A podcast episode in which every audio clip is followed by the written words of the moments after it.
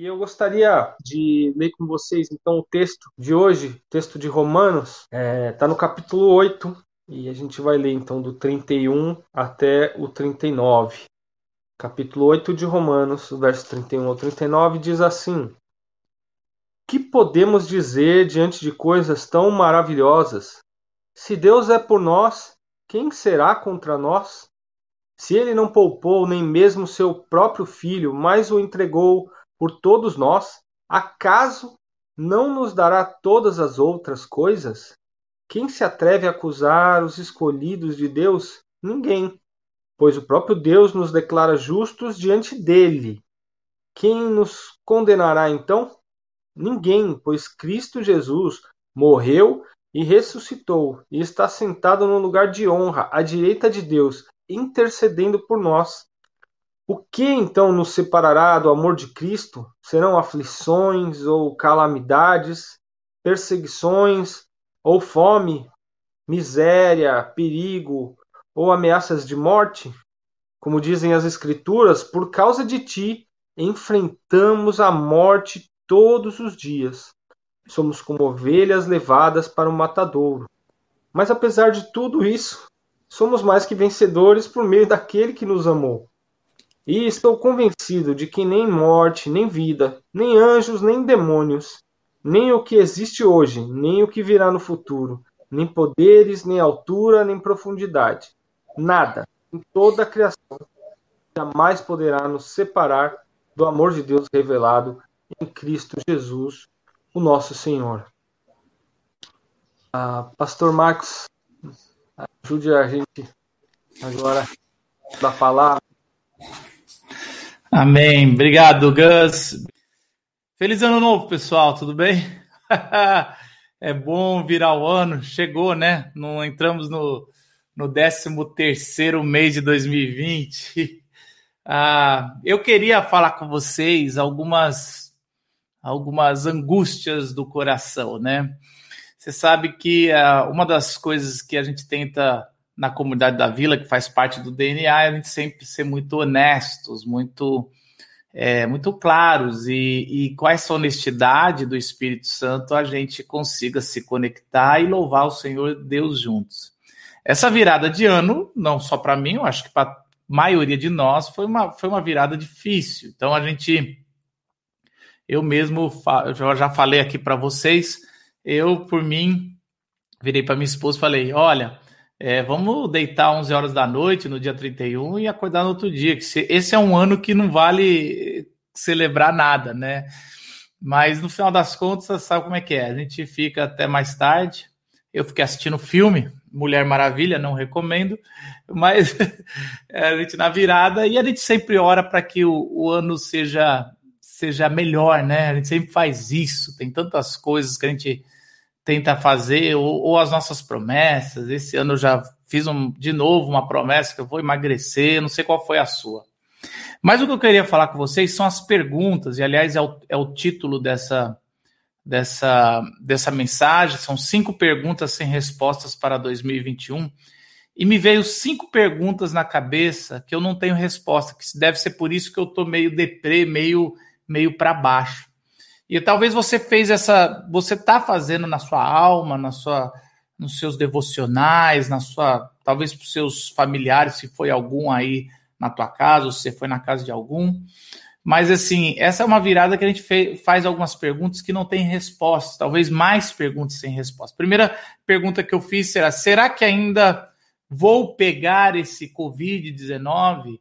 Porque eu tive o privilégio de não pegar em 2020. E a pergunta é: será que eu vou pegar em 2019 esse, esse Covid? Uma segunda pergunta é: será que é, quando será quando eu serei vacinado, né? É, a gente não sabe, eu não estou em nenhum grupo de risco, graças a Deus. Então, a previsão, a melhor previsão que a segunda dose das vacinas, se tudo for de acordo, é, vai ser lá para julho. Então, os pastores aqui, ou, ou a, minha, a minha família só vai começar a ter uma segurança mesmo da vacina lá para julho, que provavelmente vai acontecer isso. Uma terceira pergunta que não tem resposta é. Eu, a gente pressupõe que é julho, mas não dá para saber. Uma, uma terceira pergunta é quando a igreja volta presencialmente? É uma outra pergunta que eu não tenho essa resposta. Várias igrejas que voltaram em agosto, e a gente tem várias igrejas irmãs que fizeram isso, então não pararam, mesmo com a volta a mil mortes por dia, não pararam e não vão parar. Eles já, já aprenderam a. Só que a gente esperou até agora e não faz muito sentido voltar é, quando estamos na alta. Então, é, como vamos. É, não faz. Então, a gente é uma pergunta que não tem resposta. Quando a comunidade da vila vai voltar presencialmente? Não sei vai voltar como era antes? O mundo, né? Não só a comunidade da vila, também não sei. E a quinta e última é o desemprego e a miséria vai aumentar, vai estabilizar ou vai cair? Isso é uma coisa que quem é, tem o evangelho, acredita na justiça de Deus, é, se pergunta também, porque vai acabar o auxílio moradia, o auxílio moradia, o auxílio pandemia, né? E a gente vai aumentar a miséria, o desemprego, vai continuar do jeito que está, vai diminuir. Então, então são três, cinco perguntas que trouxeram muita angústia para o meu coração. E teoricamente eu estou trazendo para você essas perguntas. Se você não fez, é bom fazer, porque é um ano que não, não promete muito, é um ano difícil, né? É um ano complicado. A gente não saiu ainda de 2020. Por outro lado, e essas perguntas sem respostas me fizeram lembrar de cinco perguntas que não têm respostas que Paulo fez. O apóstolo Paulo fez cinco perguntas no final do capítulo 8 de Romanos, que foram as perguntas, que foi o texto que o pastor Gustavo acabou de ler, que na verdade nos traz esperança, porque quando Paulo vai narrar essas perguntas, ele já escreveu sobre o amor de Deus incondicional, ele já escreveu sobre como Deus nos justificou, como Deus no, nos amou de antemão, como Deus nos escolheu e como Deus nos capacitou e nos salvou e como ele vai nos glorificar. Então, Paulo, ele descreve tudo isso e ele começa com, com essa frase: Que diremos, pois, à vista dessas coisas? O que diremos, pois, de tudo que a gente olhou. Ele já tinha falado, ele usa essa frase, já tinha usado três vezes essa frase antes em Romanos, é uma frase de transição, quando ele conta uma coisa muito boa de Deus, ele usa essa frase: Que diremos, pois, à vista dessas coisas? E agora ele usa pela quarta vez para ele fazer algumas perguntas. Ele vai fazer cinco perguntas também que eu gostaria de trazer aqui para o nosso coração. Cinco perguntas para 2020 que não tem resposta. Não são as primeiras que eu fiz, e sim essas são a que deu o tema para a nossa mensagem, a nossa pregação, ok? A primeira pergunta é: se Deus é por nós, quem será contra nós? Se Paulo tivesse feito essa pergunta, agora, assim, se ele só tivesse feito a segunda parte dessa pergunta, todas as perguntas que Paulo faz, ele coloca um se ou uma observação do que diremos, pois, à vista dessas coisas. Mas se Paulo tivesse só falado assim, quem será contra nós, os seguidores de Jesus? Ó, horas. Jesus já falou no seu Sermão do Monte que muitos serão contra nós. A gente pode, eu posso fazer uma lista de coisas que são contra nós. É, o mundo caído, o mundo, o mundo incrédulo, o mundo que não acredita em Deus, ele é totalmente contra os cristãos. É, o nosso pecado que está em nós, ele é contra nós o tempo todo, ele está tentando derrubar, vira e mexe a nossa natureza caída, né? Ela está jogando contra nós.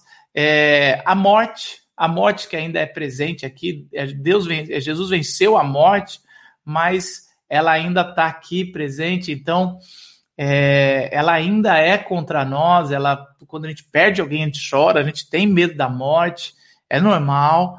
É, o diabo, Satanás, ele é alguém que está que tá nos, nos rodeando, querendo nos derrubar. Então, a, a pergunta não pode vir sozinha, quem é contra nós? Não é uma teologia da prosperidade, que a gente é imbatível, que a gente é poderoso. Mas a pergunta é: se Deus nos escolheu, ou se Deus nos amou de antemão, quem será contra nós? Se Deus está por nós. Olha, aí faz toda a diferença. Não sei se você sabe, no Antigo Testamento, Deus falou algumas vezes: Eu estou contra vocês. Se você ouvisse isso, ele falou para o Egito, falou para a Babilônia, falou para a Síria e às vezes até para Israel quando ela estava desobediente. Ouvir isso de Deus era sinônimo de que em pouco tempo tudo seria destruído, tudo seria devastado. Mas Paulo está dizendo exatamente o contrário de frases de juízo do Antigo Testamento. Ele está dizendo assim: Deus nos amou de antemão, Deus nos amou primeiro. E, e isso nos torna quem vai ser contra quem Deus amou. E a, não tem resposta. Você pode procurar o que for, não tem resposta. A primeira, essa é a primeira pergunta. Se Deus te amou e Ele te ama, essa é isso que a palavra de Deus nos assegura. É nada pode ser contra você, porque você tem o amor de Deus, você tem a proteção de Deus. Então, para 2021, é, Deus te amou. Quem será contra a igreja do Senhor Jesus. Então, nada. A resposta aí, se a gente ousar fazer, é hum, ficar calado, como Paulo fica, e ele vai para a segunda pergunta.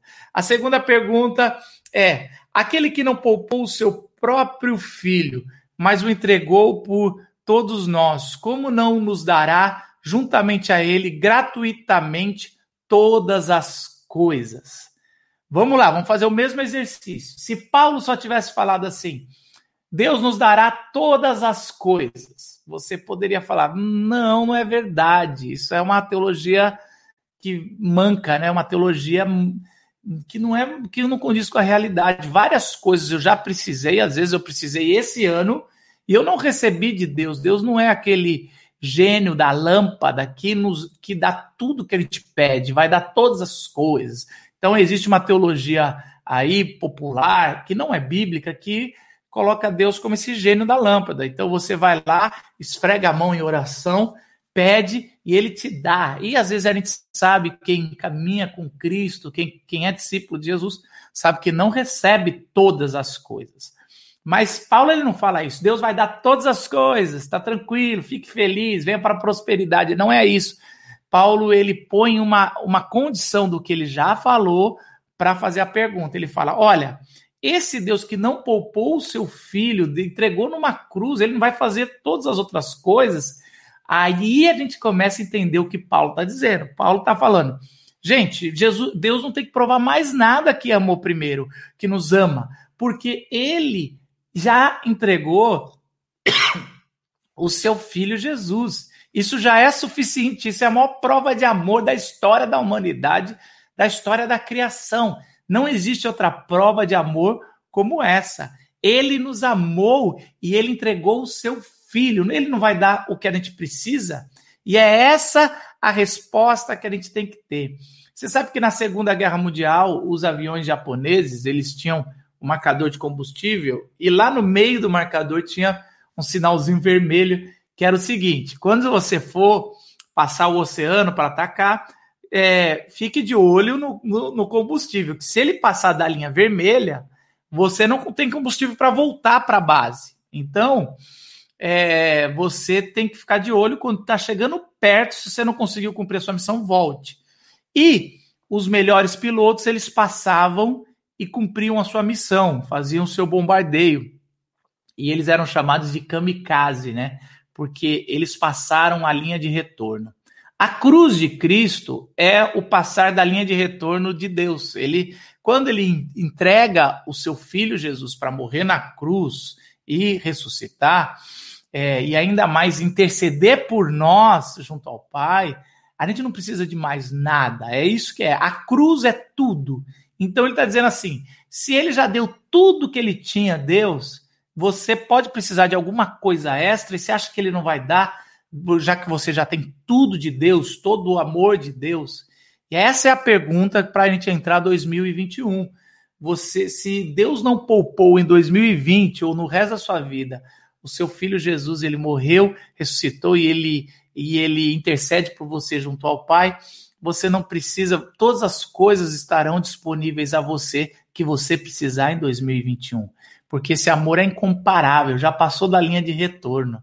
E a terceira pergunta, cai que também não tem resposta, é: quem fará alguma acusação contra o escolhido de Deus? É Deus quem os justifica. Vamos fazer de novo o mesmo exercício. Vamos pegar só a pergunta sem a base teológica de Paulo. Quem fará alguma acusação? Bom, eu tenho uma lista grande, não sei se você tem. Eu tenho tem Satanás, que é o acusador. Ele ele nos acusa, ele fala, não sei se você tem isso, mas é, esse impostor que habita dentro de mim o tempo todo está conversando comigo, fala, Marcos, você não você larga o, o cargo da, de ser pastor da vila, você não é digno disso, você não é digno de ser, ser pai dessas crianças, você não é, você é um pai péssimo, você não é digno de ser marido dessa esposa, você você é um, péssimo marido. E o tempo todo existem acusações que vêm de Satanás, às vezes a acusação vem dos nossos inimigos caluniadores, né? Que a, a como Jesus fala no Sermão do Monte, a gente vai ser caluniado e, e faz parte de quem segue a Jesus. Então, a gente, as acusações podem vir dos caluniadores, como vieram às vezes em 2020, pode vir em 2021. É, você pode receber também acusações de quem te ama, na tua casa, no teu, na tua família, de gente que conhece você e por conhecer você pode te acusar de várias coisas. Falar, ah, você não é nenhuma flor que se cheire. Já viu nas brigas familiares, quando um fala uma coisa e o outro já, é, ao invés de falar é verdade, eu tenho esse defeito, ele já puxa uma, uma, uma, uma, uma cartelinha de erros que você tem e fala, você também tem várias acusações sobre você. Mas Paulo não faz isso. Ele, Paulo ele, ele fala o seguinte: quem pode nos acusar se é, é se é Deus quem nos justifica? Bom, Paulo já tinha falado sobre justificação. Aliás, Paulo vai gastar uns três capítulos de Romanos falando sobre justificação. Justificação não tem a ver com perdão apenas ou com é, aceitar a, a, pessoa, não tem a ver com perdão de uma pena no, no tribunal ou aceitar, mas a justificação que Deus faz por nós no, com Cristo crucificado e ressurreto é ele nos declara e nos enxerga justos. Então, aos olhos de Deus, nós somos justos, nós fomos aceitos e somos consideráveis igual ao Filho Jesus. E aí, se aos olhos de Deus nós somos enxergados por Deus, o Todo-Poderoso que criou os céus e a terra, como igual ao seu Filho Jesus, considerados justos, quem pode nos acusar? Aí a resposta não tem resposta. É, é acho que não estou tentando achar. Não tem. Então, toda vez que você tiver esse seu impostor dentro de você em 2021, se achando um porcaria, se achando um imprestável, saiba que ninguém, ninguém pode acusar você, nem Satanás, nem seus familiares que te conhecem, porque se Deus te conhece, conhece muito mais que os seus familiares, ele não te acusa, nem os seus familiares podem acusar, ninguém pode acusar. Ninguém pode nos acusar e falar que nós não somos filhos de Deus, mesmo com os nossos pecados ou nossas fraquezas, porque Deus nos declarou justo. É isso que Paulo está dizendo, e essa é a nossa alegria para entrar em 2021 e começar esse ano bem, sabendo que Deus não nos acusa. O único que poderia não nos acusa. E aí cai na quarta é, pergunta. É, a quarta pergunta é: quem nos condenará? Foi Cristo que morreu e mais, ressuscitou e está à direita. É, e também intercede por nós. Olha que interessante. Aquele que morreu, aquele que ressuscitou, intercede por nós. Também não nos acusou, porque você foi transportado aqui. Paulo faz várias vezes isso para um tribunal. É como se você estivesse no juízo final. Então, existe no tribunal a acusação, e aí nós não temos mais acusação, e aí vem a condenação. Só que ah, o tribunal, o acusador é Deus, o juiz, o justo juiz, ele é justo. Aliás, a carta de Romanos é inteira para mostrar que Jesus não deixou de ser justo, mesmo nos amando incondicionalmente. E esse juiz nos ama, é como se fosse nosso pai. E como se fosse, não, ele é o nosso pai. E aí, esse, esse juiz, ele não nos condenou, não nos condenou, e o, o a nosso advogado Jesus, ele não só nos protegeu, mas como pagou o preço por nós. Ele morreu, ele ressuscitou e agora ele pediu aquela aproximação do juiz, sabe? Juiz, posso me aproximar da mesa? E ele se aproximou da mesa e ele está intercedendo pela sua, pelo seu pelo seu cliente, né? E que nesse caso, ali no nosso tribunal, não é o cliente, é, é o irmão dele, está falando: olha, eu já paguei esse preço, você sabe disso, né? Eu já morri na cruz, mesmo sem ter pecado, eu já ressuscitei, e agora eu quero interceder por ele. Então, essa é, é a figura imaginativa que a gente tem que ter. Se não fosse o nosso, nosso advogado que morreu por nós, se não fosse o juiz que nos ama de antemão, a gente teria muitas é, condenações, a gente teria todas as condenações do mundo. Você sabe fazer a lista, você não precisa de ninguém externo para fazer uma lista de condenações para 2021. Mas a gente entra nesse ano sabendo que o justo juiz, o único que pode julgar os vivos e os mortos, não nos condenou à morte, não nos condenou ao afastamento da presença dele, não nos condenou no 2021, pelo contrário, nos aceitou e nos justificou. E aí a gente entra na última pergunta, que é: quem nos separará separará do amor de Deus, versículo 35. Quem pode nos separar desse amor? E aí Paulo olha para o lado, olha para o outro, depois de cinco perguntas, ele decide falar: eu vou, já que vocês estão calados, né? Ele está conversando com ele mesmo, mas assim, já que não tem respostas para todas as quatro que eu fiz, agora essa quinta eu vou tentar responder algumas coisas, né? Então, quem pode nos separar? E ele começa com três ameaças sobre esse mundo hostil que a gente tem. Ele põe tribulação, angústia, perseguição, e olha que Paulo sofreu tudo isso: tribulações da vida, angústia, perseguição. Parece uma narrativa sobre 2020. Ele põe, parece que Paulo fala assim: é, quem nos separará do amor de, de, de Cristo? E aí ele vai fazer uma lista de sete coisas, sete coisas que aconteceu em 2020. Primeiro, Tribulação, passamos por tribulações, todo mundo passou, alguns mais, outros mesmo. Angústia, eu mesmo tive vários gatilhos de ansiedade esse ano, tinha vários gatilhos de angústia, minha esposa que me socorreu, junto com o evangelho sempre. E perseguição, também sofremos perseguição, sofremos, eu sei muito bem o que é sofrer perseguição e você também sabe o que é sofrer perseguição, sofrer calúnia. Mas Paulo olha essas coisas que ele viveu e fala: isso não chega perto de romper o amor de Deus que é por nós. E aí ele vai para dois perigos, é, duas coisas que a gente pode viver com falta: fome ou nudez, né? Ele fala: a gente vai passar fome ou passar frio, o básico da vida. Porque no Sermão do Monte, de novo, a gente está fazendo, Paulo está fazendo esse paralelo com o Sermão do Monte, e aí ele ele está dizendo, olha, no Sermão do Monte, Deus, o nosso Senhor, é, Jesus falou que ele nunca vai deixar nos faltar nem o que comer, nem o que vestir, se a gente procurar em primeiro lugar o reino de Deus. Mas Paulo falou, mesmo se isso faltar para você, se algum dia em 2021 você perdeu o emprego, se você perdeu o emprego em 2020, e passou fome no sentido de não teve o que queria comer, porque graças a Deus no nosso país nós não passamos fome, é, pelo menos a classe que a comunidade da vila pega, apesar que tem gente em comunidade que passa sim fome, mas a gente, mesmo se você passou fome, ou se você passou frio, se você não ficou, não teve uma casa para ter um abrigo, isso pode separar do amor de Deus. E ele deixa essa pergunta que é a resposta é nem isso ele encontrou, porque ele passou, Paulo passou fome, muitas vezes passou frio. E aí ele entra nas duas últimas, que é as mais perigosas, que é perigo ou espada. Que o perigo é um assalto, é alguém vir fazer mal, e a espada aqui representa a pena de morte, que é o que Paulo vai enfrentar.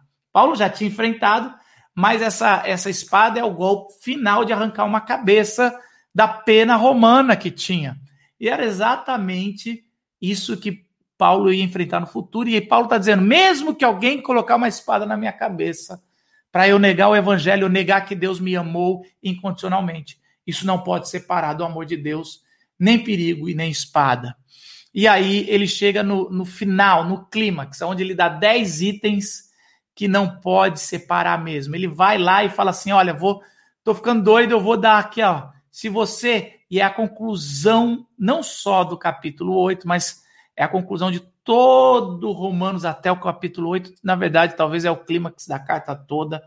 Ele põe assim que nada da existência, nem vida, nem morte, se alguém te ameaçar, pode separar do amor de Deus.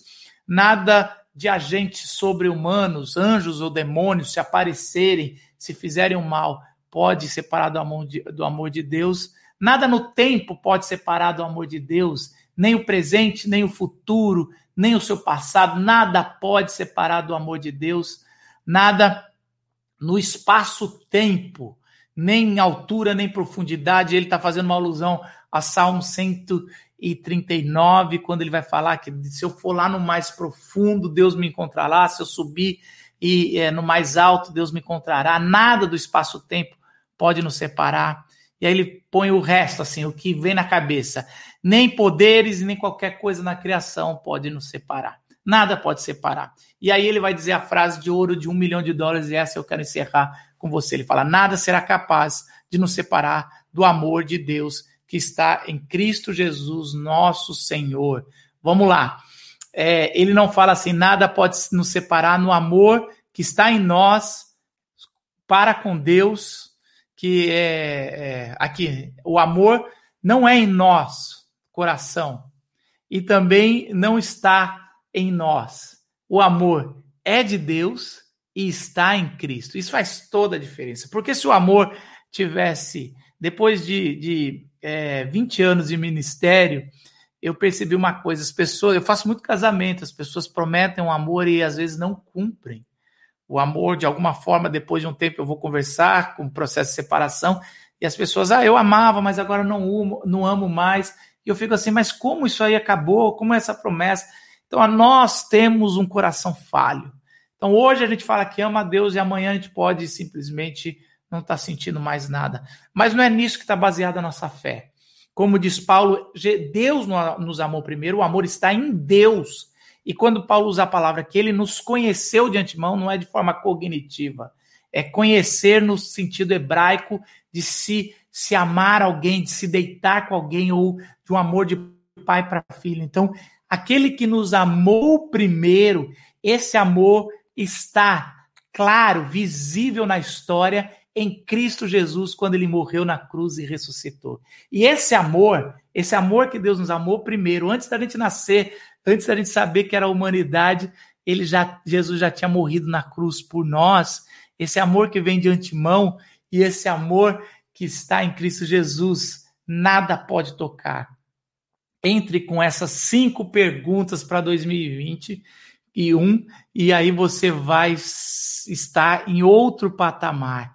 Você vai estar elevado como Paulo estava nesse momento da carta, sabendo que ninguém pode separar do amor de Deus, ninguém pode nos trazer acusação, acusações, condenações, perseguição, Nada, nada pode abalar o que Deus fez por nós. A nossa salvação está segura em Cristo Jesus e tudo que nós precisamos e, e, e que queremos já está em Deus, garantido em Deus. Que 2021 seja assim. Toda vez que vier dúvidas, angústia, perseguição, talvez nudez, frio, ou fome, ou perigo, ou espada, você lembra que a sua segurança está em Jesus Cristo, no amor que ele deu naquela cruz e quando ele ressuscitou, foi glorificado e essa glória espera por mim e por você e é garantia, penhor de Deus. Senhor Jesus, obrigado. Obrigado, apesar dos pesares de 2020, obrigado por 2020 e que 2021 a gente entre com essa certeza, com a garantia do amor de Deus, esse amor maravilhoso. E é por isso que a gente sempre ora no final, Senhor, que a graça do nosso Senhor Jesus Cristo, a salvação gratuita, o amor de Deus, esse amor que é de Deus está em Cristo, nosso eterno Pai, e a consolação, a comunhão e esse espírito que nos caminha esteja com toda a comunidade da vila e toda a igreja agora, hoje e sempre, e que a nossa comissão seja bem cumprida, baseada nesse amor, que a gente faça discípulos, leve as pessoas ao batismo, em nome do Pai, do Filho e do Espírito Santo, e que a gente continue ensinando as pessoas as Sagradas Escrituras, a verdade eterna. Deus te abençoe e um bom começo de ano, e a gente vai ouvir mais uma música.